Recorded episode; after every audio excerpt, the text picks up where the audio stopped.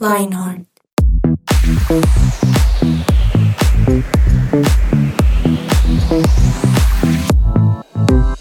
Bienvenidos, bienvenidos, bienvenidos, bienvenidos, bienveniditas, bienvenidos, bienvenidos a todos los oyentes de Lionheart. Bienvenidos a este nuevo, espectacular e increíble podcast. Qué alegría que nos acompañen, qué alegría que nos permitan y nos den el privilegio de acompañarlos en lo que sea que estén haciendo en lo que sea, sea que estén leyendo un libro, aunque yo no podría escuchar mi voz y leer un libro al tiempo, me distraería muchísimo. No porque la voz sea atractiva, todo lo contrario, porque qué fastidio. Pero si están leyendo un libro, pues qué alegría que los estemos acompañando. Si están manejando, qué alegría que nos permitan acompañarlos en la manejada. Si están almorzando, qué alegría que tengas un buen provecho y que la comida te caiga muy bien. Si estás tomándote un té, también bienvenido a este programa de podcast. Qué alegría que nos permitan acompañarlos y qué alegría que nos acompañen. Mi nombre es Sergio Tomás Ávila, más conocido en esta mesa como Zeto y estoy acompañado de un par de voces increíbles, espectaculares, inigualables, incomparables. Por un lado tenemos a Yanni. Yanni, ¿cómo estás? Hola, Seto, ¿cómo estás? ¿Cómo están todos? ¿Qué Yo tal? Estoy muy bien, ¿tú cómo estás? Muy bien, muy bien, muy bien. Tengo que aclarar algo. Ahorita dije que no podría leer un libro y escuchar el programa al tiempo porque qué fastidio, pero yo hablaba de mi voz, es que yo no sé si a ustedes les pasa, pero llega un punto en que yo me canso de mi propia voz. Yo digo, uy, no, ya este tipo habló mucho, ya, ya no más, ya no más. Entonces era eso, porque, porque tu voz nada que ver, ya ni nada que ver. Ay, gracias, pero, pero a mí no me gusta escucharme. Tampoco no puede ser, ¿por qué? Me da penita. penita, bueno, es pero bueno. A mí sí me, a mí mi propia voz sí me tiende a cansar a veces. Y a veces digo, ay, ya cállate, cállate, serio Tomás. Ay, no me calle, no cállate, qué bobada. y por el otro lado tenemos a Edward. Edward, ¿cómo va?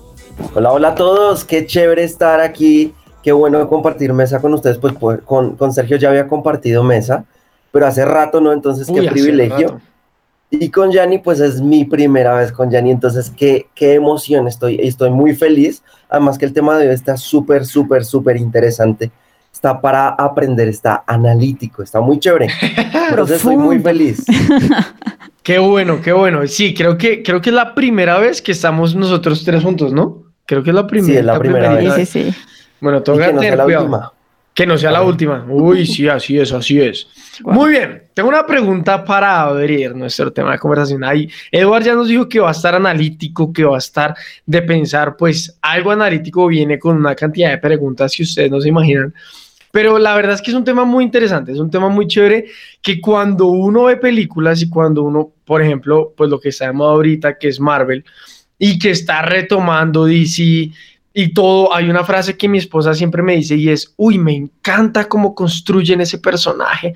Yo no sé si ustedes se fijan en eso, en cómo nace el personaje, el desarrollo del personaje, en, en que se vuelve un villano o un héroe o un personaje principal o un antihéroe o un, eh, ¿cómo es que se llama ese otro?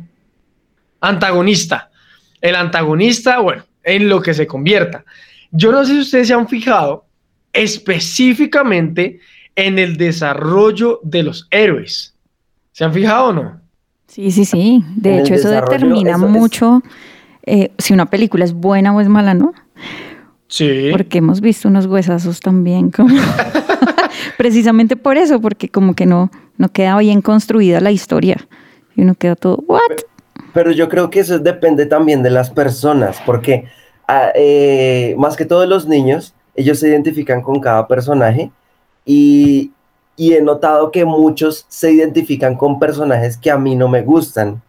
¿Cómo Entonces digo, por ejemplo, eh, a mí no es que me, guste mucho la, la, pantera negra. Sí. O sea, me parece chévere, pero pues. La rosa. o sea, no me gusta. y no, no tiene que ver nada con, con que no me guste eh, los animalitos, es decir, no, nada no le gustan los felinos. pero, me, pero me parece chévere que los niños se identifican con, con unos más que con otros, pero yo creo que va en la personalidad de los niños, el desarrollo del personaje, no sé ustedes qué piensen. Bueno, esto en cuanto a niños. Claro, pero ¿cree que tiene que ver más con la personalidad del que se identifica o con la personalidad del héroe? Porque tal lo que llame la atención sea más el contexto de la pantera negra, el no sé. O el por qué es así. Los dos. Yo creo que tienen que, que, o sea, para que a uno le guste un personaje, tiene que identificarse con algo. ¿Qué personaje le gusta a usted? ¿Con qué personaje usted Iron Man. ¿Iron Man? Sí. ¿Por qué? ¿Por lo, ¿Por lo millonario? ¿Filántropo? Sí. ¿Playboy? porque tiene mucha plata, porque es todo, eh, todo arrogante y porque su, su, humor es negro. Me gusta eso. ¿Tú qué piensas, Yanni? No, yo, yo creo que sí.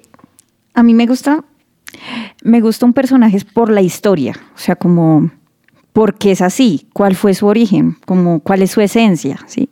Si una película me permite conocer eso, buenísimo. ¿Con, quién te sientes identificada tú?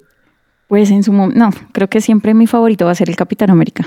Siempre. ¿Y por qué el Capi? Porque aún sin superpoderes, él ya era héroe.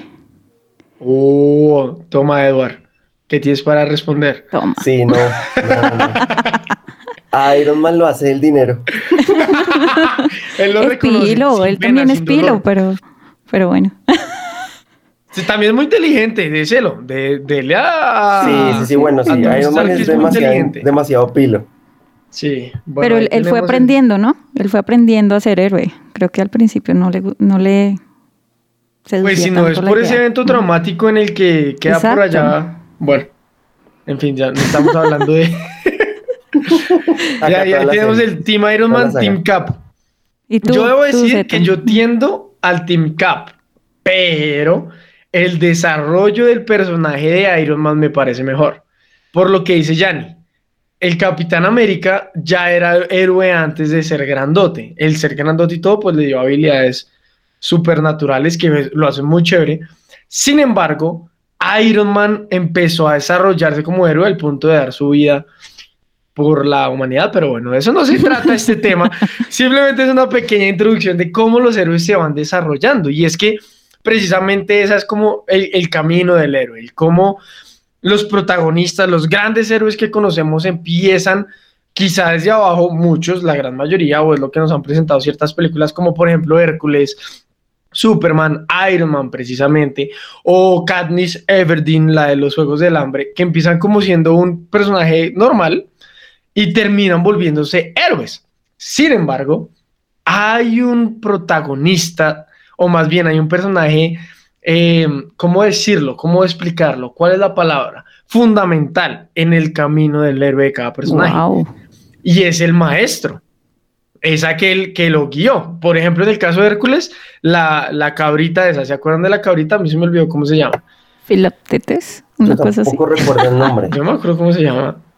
¿Cómo dices tú, Yanni? Filoptetes, una cosa ni así. Idea, la verdad, ni idea. La cabrita esa él le enseñó a ser héroe. Y bueno, hay diferentes personajes o un maestro que lleva a los, pues a los héroes a ser héroes. Entonces, obviamente esta pregunta va a ser con respuesta obvia, pero ¿qué tan importantes creen que son los maestros o líderes para estas historias? Pues importantísimos. Son fundamentales. Y pregunta, ¿qué creen que sería de la vida de estos héroes? Si no hubieran tenido a nadie para aprender, si nadie les hubiera enseñado? ¿Qué creen? ¿Creen que habría un cambio en la historia o finalmente el que nace héroe vive héroe y muere héroe? No, yo, siempre pienso que, uno necesita a alguien que lo forme. O sea, por más de que el héroe tenga sus dones, tenga su super fuerza o lo que, lo que sea que tenga, siempre necesita alguien que lo, que lo guíe, que lo forme, porque pues el el héroe no se conoce todo todo el libreto, todo completo. Mm. Y tampoco cuando, pues, cuando uno nunca ha hecho algo, pues tampoco sabe, sabe hacerlo. Mm, Entonces, básicamente las personas, las personas que, que, ya pasaron por ahí son los que lo pueden guiar a uno. Yo, yo creo que sería increíble, sería increíble eh, una persona que sea, sol, que sea así solito. que haya nacido solo y se vuelva héroe solo. Wow. Exacto. Sí. Yo creo que define dos cosas. Una, enfoque, mantenerse enfocado todo el tiempo. Y, definitivamente canalizar, o sea, canalizar todo el potencial y desarrollarlo. En eso, en eso ayudaría ese mentor o ese maestro. Sí, sí, yo creo que yo estoy de acuerdo con todo. Yo creo que un mentor, un maestro, un líder ayuda a, a pues entrenarlo a uno, empezando por ahí. Y es que entrenamiento no solo es como hagamos pesas, ejercicios, sino también tiene que ver con disciplinas y hábitos. Y eso tiene que ver con rendición de cuentas y bueno, un montón de cosas que quizá uno muchas veces no llega a dimensionar. Pero también para tener una figura de autoridad, o sea, aprender a, a someterse a una figura y, y no simplemente ir solo como un loco. Y, creo que es algo fundamental para el desarrollo de un personaje. Ahora, si cada uno de nosotros nos metiéramos dentro de una película y nosotros fuéramos los personajes, bueno, nosotros fuéramos un personaje, creo que todos quisiéramos ser el personaje principal, el protagonista o el héroe de la historia. Creo que ninguno. Hace poco me vi una película, se llama, bueno, no les voy a decir cómo se llama, pero me van a, saber cuál es. Es una película como de un videojuego en el que un personaje está programado para ser un tipo que trabaja en un banco y tirarse cuando van a robar el banco y ya. Y el man dice, no, yo quiero hacer algo diferente y mejor dicho, se re, autorreprograma. Y es impresionante porque eso muestra que realmente todos queremos ser los personajes principales de la historia, el protagonista, el héroe, no simplemente un extra. Entonces, si queremos ser un personaje principal, tenemos que saber que tenemos que tener un maestro, un líder o un mentor que nos lleve a desarrollar. Si hablamos en nuestra vida, pueden ser líderes o pueden ser, por ejemplo, papás. Nuestros papás son una figura de autoridad que ya han vivido mucho. A mí me parece impresionante cómo muchas veces nosotros creemos que sabemos más que nuestros papás.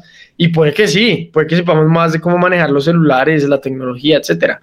Pero realmente en la experiencia de la vida, ellos nos llevan muchos años, muchos años de experiencia. Pero entonces, toda esta gran introducción, porque el día de hoy vamos a hablar de una figura que aparece en la Biblia. Esta figura es llamada el apóstol. Y yo sé que muchos podemos haberlo escuchado, hoy el apóstol tal, el apóstol tal, pero hoy vamos a desarrollar un poco más en qué consiste este término o este título, por así decirlo, esta figura, y que tiene que ver mucho, o más bien, qué es ¿Qué es lo que esto tiene que ver con la función de un líder o de un mentor y de la enseñanza o incluso en confiar y en confiar ciegamente en la autoridad o en la figura de autoridad y de rendir cuentas y de delegar? Entonces va a ser muy interesante este programa. Yo no sé, yo no sé si ustedes ya habían tenido algún contacto directo con algún apóstol o alguna figura de apóstol o no, pero vamos a, a a ver en qué consiste y cómo esto determina mucho de lo que la historia tiene para nosotros o lo que nosotros vamos a escribir para la historia. Wow. Trending. Hola, hola a todos, bienvenidos a esta sección de Trending. Hoy les voy a hablar acerca de WhatsApp, y es que esta llega con novedades este mes de abril. En días pasados la empresa Meta había anunciado la llegada de comunidades a WhatsApp, la cual es una función que permitirá reunir distintos grupos bajo una misma estructura. Además contará con nuevas herramientas que mejorarán la organización y gestión de las conversaciones. Según el medio Enter.co, esta novedad fue descrita por el mismo Mark Zuckerberg como la próxima generación de la comunicación. Esta nueva función puede ser útil para la comunicación entre vecinos de un edificio, pequeñas empresas, padres de familia de un colegio, entre otros. Es importante resaltar que esta nueva función no llega a reemplazar los grupos, sino que ayudará a disminuir el desorden que suele haber entre ellos. Los administradores serán los encargados de administrar estos espacios y podrán elegir qué grupos podrán formar parte de la comunidad. Asimismo, tendrán los permisos para decidir si un mensaje o un archivo es apropiado o no, y así mantener el orden al interior de los grupos. Si usted es agregado a una comunidad podrá ver los grupos relacionados y podrá unirse o salirse de ellos en cualquier momento. Sin embargo, solo los administradores de la comunidad podrán enviar mensajes a todos los miembros bajo la característica denominada grupo de anuncio a la comunidad. Junto con comunidades, Zuckerberg anunció las reacciones en los mensajes grupales que serán parecidos a la forma en que Facebook Messenger, Instagram y Telegram llevan estos mensajes. La persona podrá pulsar el mensaje y le saldrá la opción de reaccionar con algunos emojis de la aplicación. Otra novedad es que las personas podrán enviar archivos mucho más pesados, ya que WhatsApp permite máximo 100 MB, pero ahora podrán enviar documentos de hasta 2 GB. Por otro lado, la aplicación incrementó el límite de las llamadas grupales hasta 32 participantes. Antes solo se podía hacer con hasta 8 personas. Su presencia radio y retomamos en este super programa de Lionheart y para, para responder, para, sí, para responder lo que, lo que venía diciendo Seto, pues, ¿será que, que un apóstol es solamente un título? ¿O será que un mm. apóstol habla de, de también un cargo que será apóstol? Para mí, para mí, apóstol es como una función, pero también lo vemos en muchas iglesias, en, Sí, en, bastante, en bastantes iglesias o en, o en el lado del cristianismo, que es un título. ¿Cómo lo ven ustedes? ¿Qué es eso para ustedes? Bueno, un apóstol, yo, yo, me, yo, yo me baso en lo que encontré en la Biblia o en lo que leo en la Biblia con respecto a los apóstoles, y es que era como un, un personaje que salía de un lugar a, a un lugar nuevo, porque si uno sale de un lugar llega a otro lugar, y allá iba a formar, discipular o, pues en principio plantar iglesias. Y al el momento de plantar iglesias, pues generaba como todo un proceso como discipulado, formar en ellos lo que venía aprendiendo y bueno, ese tipo de cosas es lo que, es lo que yo entiendo de la Biblia. Puede que estoy equivocado. ¿Y, para ti, Yanni, qué es? Sí, yo, yo siempre lo he visto como ese plantar iglesias, ¿no? Como llegar a un lugar eh, formar personas en ese lugar y hacer crecer la iglesia, edificar iglesia, hacer iglesia. Sin embargo, yo creo que eso, mm, si no está bajo la cobertura de la iglesia local, eh, es un riesgo muy alto, ¿sí? Porque eh, se han escuchado muchas historias, ¿sí? De, apóstoles que, que, han perdido como el rumbo y es una cuestión del corazón. Y en parte también era el, rendir cuentas, el someterme, el hacer lo que me mandan hacer, ¿sí? Porque eh, si no, el riesgo es muy alto. Yo creo que parte, parte de ser apóstol, uno tuvo que haber sido discipulado en algún momento. O sea, si yo quiero ser apóstol, eh, alguien tiene que enseñarme cómo ser apóstol, pero no, no solamente eso, sino que tú tocaste algo muy importante y es que es un tema del corazón. Esto es súper importante porque desde lo que, lo que yo hago adentro en mi corazón, lo voy a reflejar afuera, lo que yo pienso, lo que yo siento, lo que yo vivo dentro de mí, lo voy a reflejar en mis acciones, en mis palabras y demás.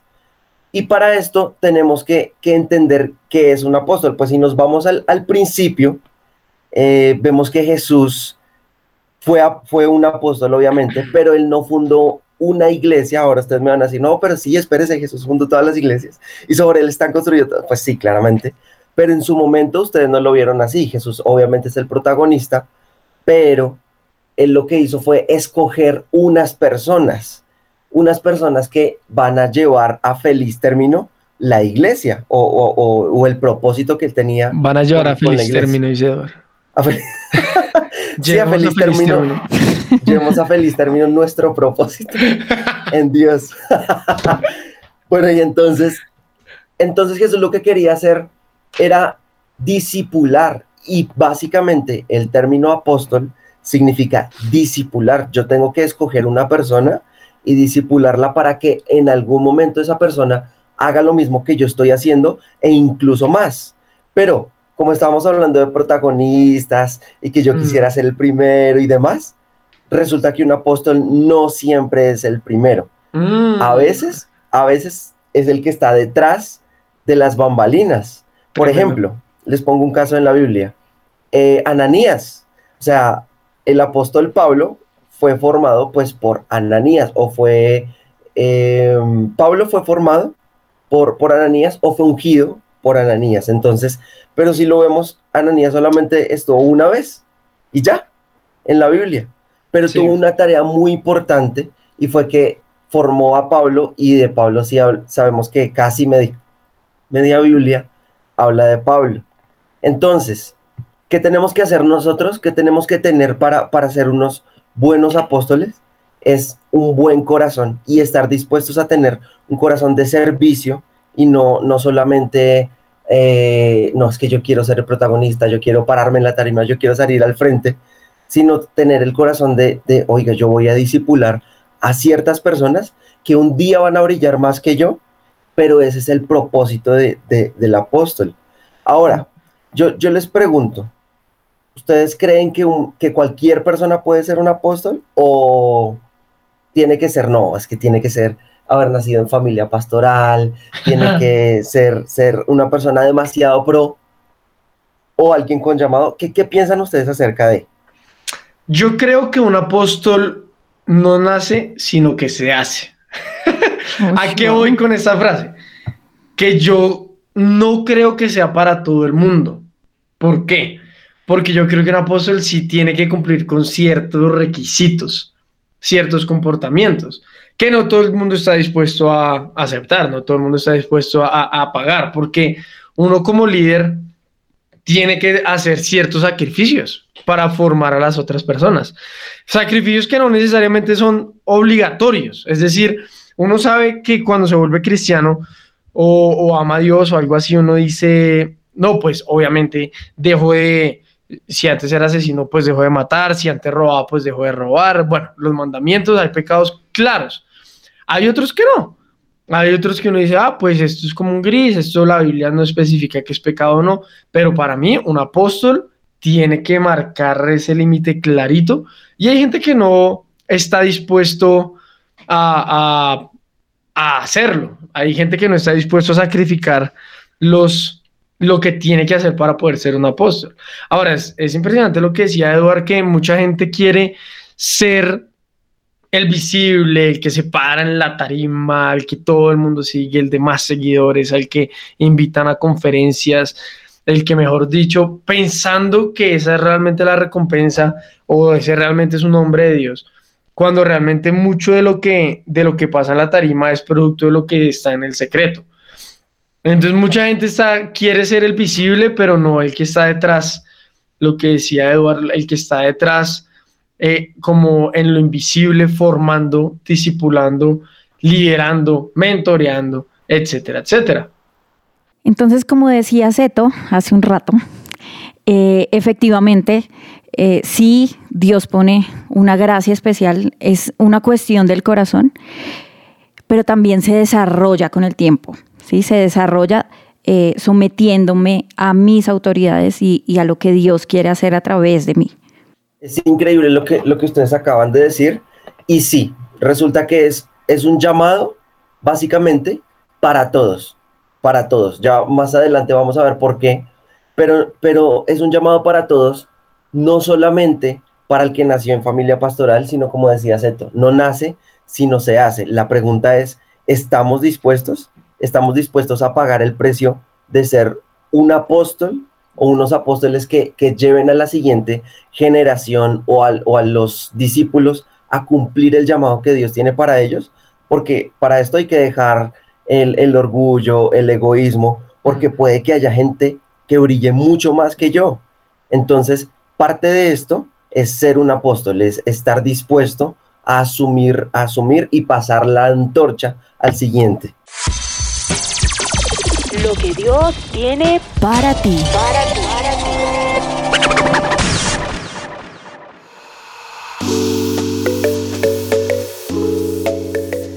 Y hablando de ese precio que hay que pagar, Lucas 22, 26 dice, pero entre ustedes será diferente. El más importante de ustedes deberá tomar el puesto más bajo y el líder debe ser como un sirviente. Y como hablábamos de que es una cuestión del corazón, eh, precisamente el que quiera servir debe estar sosteniendo a los que está formando. ¿sí? Es una cuestión del corazón y el estar sirviendo me asegura que mi corazón va a estar en el lugar correcto. Mateo 28 del 19 al 20 dice, por tanto, vayan y hagan discípulos de todas las naciones, bautizándolos en el nombre del Padre, del Hijo y del Espíritu Santo, enseñándoles a obedecer todo lo que les ha mandado a ustedes. Y les aseguro que estaré con ustedes siempre hasta el fin del mundo.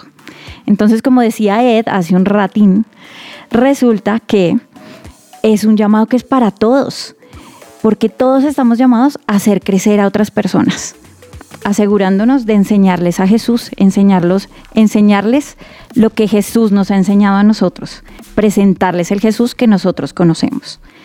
Todos hemos llamados para hemos sido llamados para ir y enseñar y para hacer primero lo que Jesús nos mandó hacer, ir por el mundo y hacer discípulos, formar personas, hacerlos crecer y enseñarles lo que nosotros estamos haciendo. Villani, súper interesante lo que acabas de decir y eso me hace pensar en algo y es que, ¿qué pasaría si algún día, pues en nuestra iglesia o en la iglesia que, que nos estén escuchando, sus líderes desaparecen? O sea, ah se los lleva así Dios como cual Elías en un carro de fuego o por algún motivo renuncian a su cargo, no sé. ¿Qué pasaría no con solo, iglesias? De pronto no solo líderes de iglesias, sino todo tipo de mentor. Todo tipo de, entrenador, todo tipo de maestro, todo tipo, todo, todo, todo tipo en el mundo. Imagínense qué pasaría. No, tremendo. O sea, yo creo que alguien, alguien se tendría que levantar a asumir el rol, a asumir el cargo. Y tiene razón, no solamente en las iglesias, en las empresas, en los colegios. ¿Qué pasaría si ellos desaparecen? ¿Será que nosotros vamos a ser capaces de tomar esas riendas y decir, oiga, lo que yo, lo que yo aprendí en algún momento, hoy me toca enseñarlo y lo voy a hacer?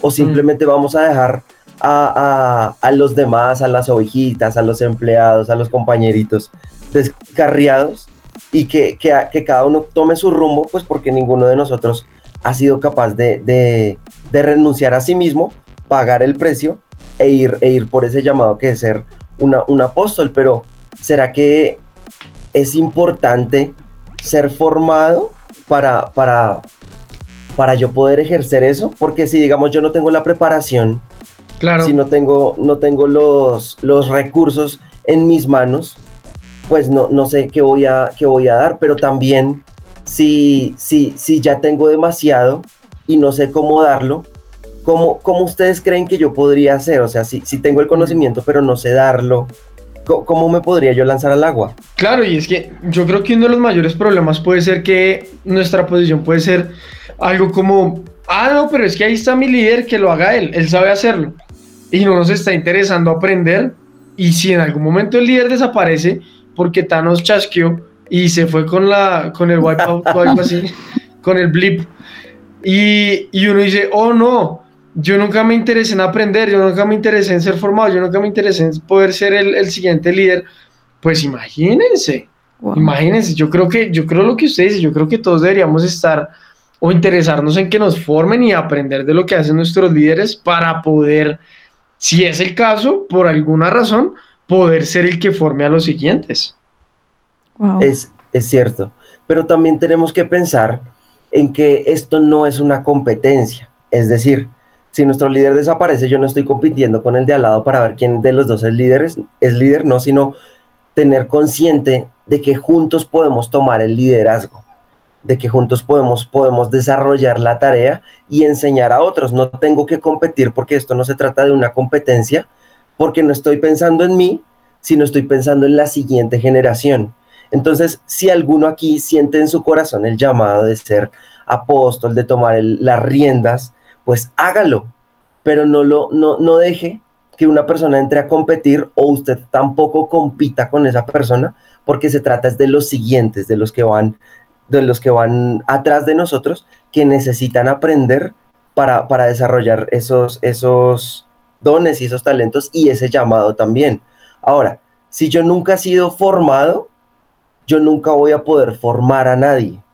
Pero, pero no solamente es un mentor el que me forma, también me forma la Biblia, también me forma Dios mismo y, y, pues claramente el Espíritu Santo me va conduciendo como, como tengo que ser guiado. Ahora, en, en una academia de fútbol, por ejemplo, sí si uno no, le hace caso al técnico, le voy a preguntar a Zeto que, que le fascina el fútbol, es delantero, es, punta y es goleador. Para los que no saben, ahí les voto el dato. ¿Qué pasa si usted no le hace caso al cuerpo técnico? No, eso se hace un desorden. Hay desorden, hay caos, no se entiende nada, es terrible. Es terrible.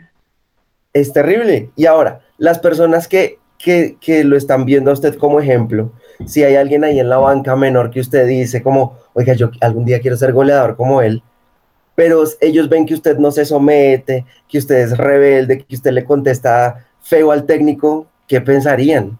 Se va a hacer una, una manada de mini, mini futbolistas rebelditos. Si me siguen. Porque la otra es que ya no, y no, yo a este man no quiero seguirlo, puede ser muy goleador, pero esa rebeldía yo no quiero seguirla. Pero si lo siguen a uno, van a ser una cantidad de rebelditos por todo lado. Claro, claro, así es. Y Ani, ¿qué, ¿qué, es el tema a ti que más te gusta? O sea, en la parte que más te gusta enseñar, ¿cuál es? Enseñar. Enseñar súper. Pero a qué, a em, niños. a niños, yo, yo, pues, eh, en la iglesia, en mi iglesia local, colaboro con niños y, con adolescentes. Ok, ¿Y, ¿Y, tú cómo les enseñas o, cómo, cómo pones en práctica tu llamado de apóstol allí? Creo que lo, lo, más relevante, sin lugar a duda, es la responsabilidad. O sea, creo que cada vez soy como un poco más consciente de la responsabilidad, porque la mejor manera de enseñar es con el ejemplo. ¿sí? Mm. No, no puedo poner la carga sobre otras personas de lo que yo no hago. Entonces, eh, creo que es más eso, lo que decía hace un rato Seto, de si yo soy rebelde, pues voy, estaré formando rebelditos. Y, es tener el cuidado de su propia vida también, eh, permitiendo que la Biblia sea mi autoridad, permitiendo que mis líderes sean mi autoridad y rendir cuentas completamente, porque eso cuida eh, el ejemplo que yo le estoy dando a las personas que estoy formando. ¿Sabe qué estaba pensando? con el ejemplo de fútbol. Y es que uno, uno necesita un mentor para volverse un gran héroe. Pero apenas uno se vuelve un gran héroe, puede volverse un mentor. Entonces, pensando en fútbol, he estado pensando en, esa, en, la, en la gran generación de futbolistas, por ejemplo, Ronaldinho. Para mí, Ronaldinho pudo haber sido el mejor jugador, para mí es el mejor jugador de fútbol de la historia. Lo que pasa es que no duró tanto por sus hábitos en su vida personal. Pero luego, o lo que siempre vemos es que Ronaldinho entró a jugar y luego él entrenó a Messi. Y Messi ahorita es el gran héroe de la historia. O pues para mucha gente. Y Messi seguramente en este momento va a estar formando a alguien. Falcao con Mbappé. Mbappé al inicio de su carrera tuvo a Falcao como compañero. Y Falcao era el mejor nueve en ese momento. Y formó a Mbappé y ahorita Mbappé es uno de los mejores delanteros que hay. Lo mismo con Maradona. Si me explico, es como si, nosotros estamos siendo formados, podemos llegar a convertirnos en los grandes héroes. Así que no, no dejemos de, de ser formados, pero si somos formados, entrenémonos para poder formar al siguiente gran héroe que venga detrás de nosotros. Ahora, sí, si estamos cansados, si estamos cansados de, que no, es que estoy cansado de que de, rendirles cuentas a mis papás, a mis líderes, estoy aburrido de seguir instrucciones, ya no quiero, quiero vivir solo. Si usted eh, adolescente está pensando en irse de la casa porque está aburrido con sus papás porque no dejan de darle órdenes y mentorearlo, pues yo le animo a que no se canse porque en algún momento tranquilo va a crecer, el momento va a llegar eh, en algún momento claramente se va a ir de la casa, pero el día que lo haga, su corazón va a estar en paz con Dios y usted va, va, va a saber que ya ha sido lo suficientemente formado como para tomar las riendas de su propia vida y vivir solo, no solamente en irse de la casa, sino en todas las áreas de su vida. Usted tiene que ser consciente de que, wow, yo, yo ya sí, yo ya fui formado, ya he sido formado en esto, ahora voy a ayudar a los demás y no se desanime. Si usted, si usted está cansado, pues descanse un poquito, tome aire y como, como se hace en el deporte, un segundo aire y siga formándose. Yani, cuéntanos, ¿no? Si vas a decir algo. Sí, eh, creo que no despreciar los pequeños comienzos, ¿no? A veces uno ve eh, órdenes de papás, ve eh, esos llamados de atención como, ay Dios, ¿esto cuándo se va a acabar? Pero ese es el comienzo de algo mucho más grande. ¿sí? Cuando nos están formando como un héroe, eh, no despreciemos esos pequeños comienzos porque vamos a hacer muchas más cosas. Wow, tremendo. Esos pequeños comienzos, esas cositas pequeñas las, los pequeños consejos que nos dicen, eh, mijo, no se gaste toda la plata. eh, que nos dicen, que nos dicen, eh, por favor, lee la Biblia todos los días. Esos pequeños comienzos donde aparentemente no soy nadie, pero Dios ya me ve como alguien grande. Sí, creo que creo que no se nos puede olvidar que lo que se ve en público es el resultado de lo que se hace en lo privado. Los árboles que nacen son resultado de una semilla que no se vio durante mucho tiempo. Entonces, si quieren llegar a ser los grandes héroes de su historia o de la historia, tienen que saber y tener presente que empiezan por un entrenamiento en silencio. Eso fue todo por el programa del día de hoy. Estuvo muy interesante, muy bueno, muy analítico, como lo dijo Edward al inicio del programa. Recuerden, todos somos llamados para ser apóstoles, pero para ser apóstoles, para ser grandes héroes, tenemos que pasar por un entrenamiento fuerte, claro y estar dispuestos a lo que traiga el entrenamiento. Muchas gracias, Johnny. Muchas gracias, Edward. Ha sido un gusto compartir con ustedes. Gracias. Chao, chao. Gracias, fue increíble este tiempo. Chao, chao. Chao, chao.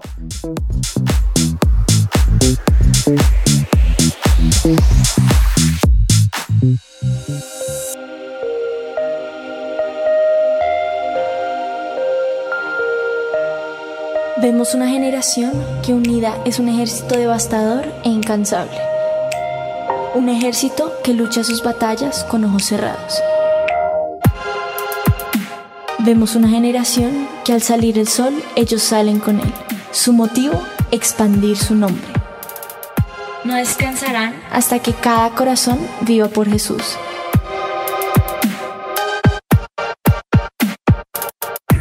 Vemos una generación cuya pasión y santidad quema los ojos de quienes los miran.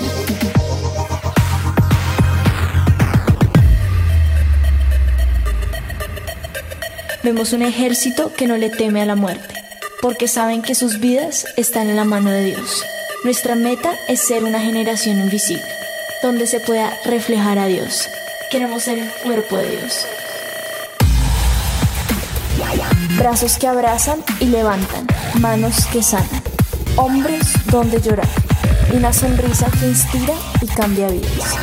Vemos una generación cuya única función es ser la tinta que usa un escritor. Somos una generación que no se conforma con la imagen mediocre del mundo. Vemos una generación cuyo corazón sigue al león y un ejército que no le teme a los Dios. Somos Lionheart.